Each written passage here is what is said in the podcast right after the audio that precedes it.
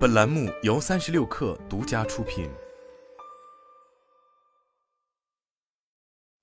本文来自三十六氪，作者小韵。今年上半年，受新冠疫情等因素影响，居民健康消费呈现出哪些新特点？对此，基于大数据调研的二零二二年第二季度居民健康消费指数报告揭晓了答案。报告显示，二零二二年第二季度，上海市在受疫情影响较大的情况下。居民健康消费指数仍然排名第一，排在第二至第十位的分别是陕西、浙江、山西、江苏、河南、甘肃、宁夏、山东和福建。此外，相比一季度，二季度多数地区居民健康消费指数均有一定幅度下降，地区排名出现局部变动，这与疫情影响和季节变化等因素相关。而从宏观来看，复杂的国际形势变化和疫情冲击叠加。增加了经济发展中的不稳定性和不确定性因素，使得居民储蓄意愿上升，消费支出缩减。报告还指出，由于二季度烟酒类消费的增加，导致与其相关的健康消费指数下滑。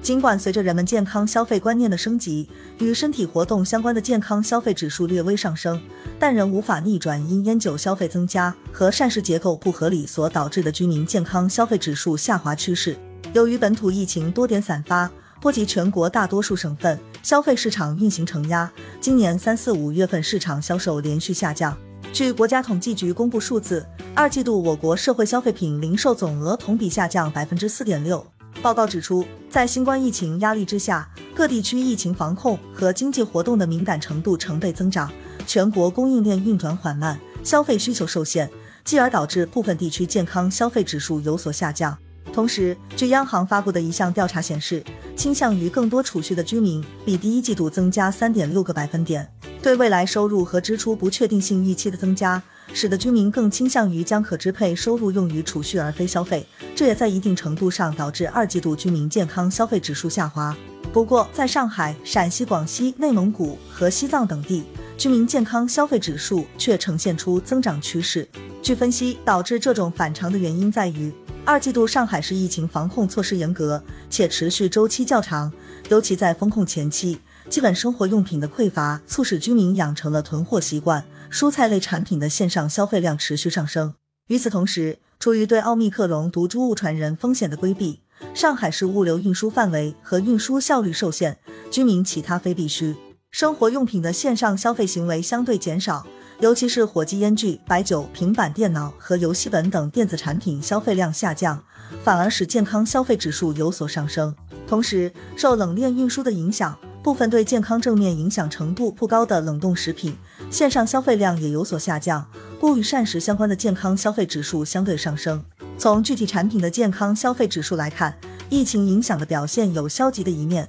也有积极的一面。今年二季度。与火鸡、烟具和白酒相关的健康消费指数持续下降，这与宏观经济表现相对一致。国家统计局最新数据显示，二零二二年一至六月期间，尽管社会消费品零售总额同比下降百分之零点七，但烟酒类商品零售总额却同比增长百分之六点七。尤其在五月和六月，全国烟酒类商品零售总额同比增幅分别达到百分之三点八和五百分之一。预计后疫情时代，烟酒消费对居民健康消费的消极影响将更加不容忽视。值得注意的是，在二季度，与身体活动相关的健康消费指数有所上升，主要源于大多数地区平板电脑和游戏本消费量的下降。研究团队认为，受疫情影响，人们对身体健康问题的关注度持续增加，而伴随着社交网络场景下。具有参与和分享激励机制的新兴健身模式的出现，人们在闲暇之余更加偏好身体活动而非游戏娱乐。